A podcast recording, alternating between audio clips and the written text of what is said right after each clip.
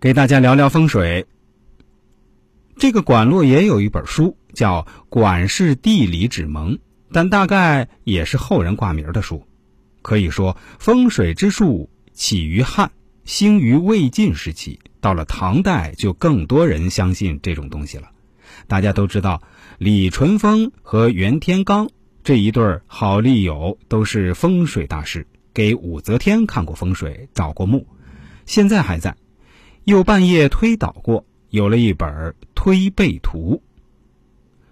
但其实他们都是科学家，搞风水是业余爱好。真正风水这个专业的人是杨君松，这个人到底有没有很难说。但现在江西一带的风水师都奉他为祖师爷。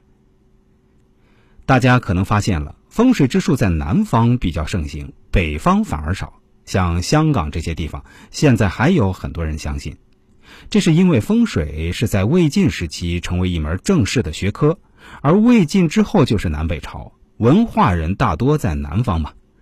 而这位杨君松据说是唐僖宗的国师，风水术是家传的。等黄巢杀到长安，大家一哄而散，杨君松把宫廷的一本秘术偷走了。然后跑到江西的赣州，开始四处看风水。他写的书就很多了，当然也有可能是挂他名下的。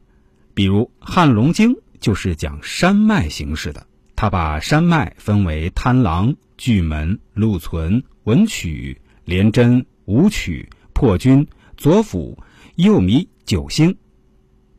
各种山脉有什么不同点？还有《仪龙经》讲怎么在干龙脉中寻找支脉，然后结穴，就是找墓位。还有一本《藏法道藏》，就是讲不同的龙穴怎么去找，怎么去葬。还有《青囊奥语》《青囊序》这样的理论大作。可见这位杨前辈的知识面很全面，所以被认为是祖师爷。这是唐末的情况。值得一提的是，唐朝已经有了风水罗盘了。大家一定要注意，我说的是风水罗盘，而不是普通的罗盘。普通的罗盘的雏形也叫司南，据说早在黄帝时期就有了。这里所说的黄帝是上古时候，炎帝、黄帝那时候的皇帝，而不是秦始皇、汉武帝这些皇帝。有了风水罗盘，可就厉害了。这个东西可是我们风水师的必备工具啊！中国人发明了它，用来看风水；外国人用来航海建殖民地。就像中国发明了火药，然后就有了浏阳花炮，而外国人竟然拿着去做火炮、火枪，真是太不和谐了。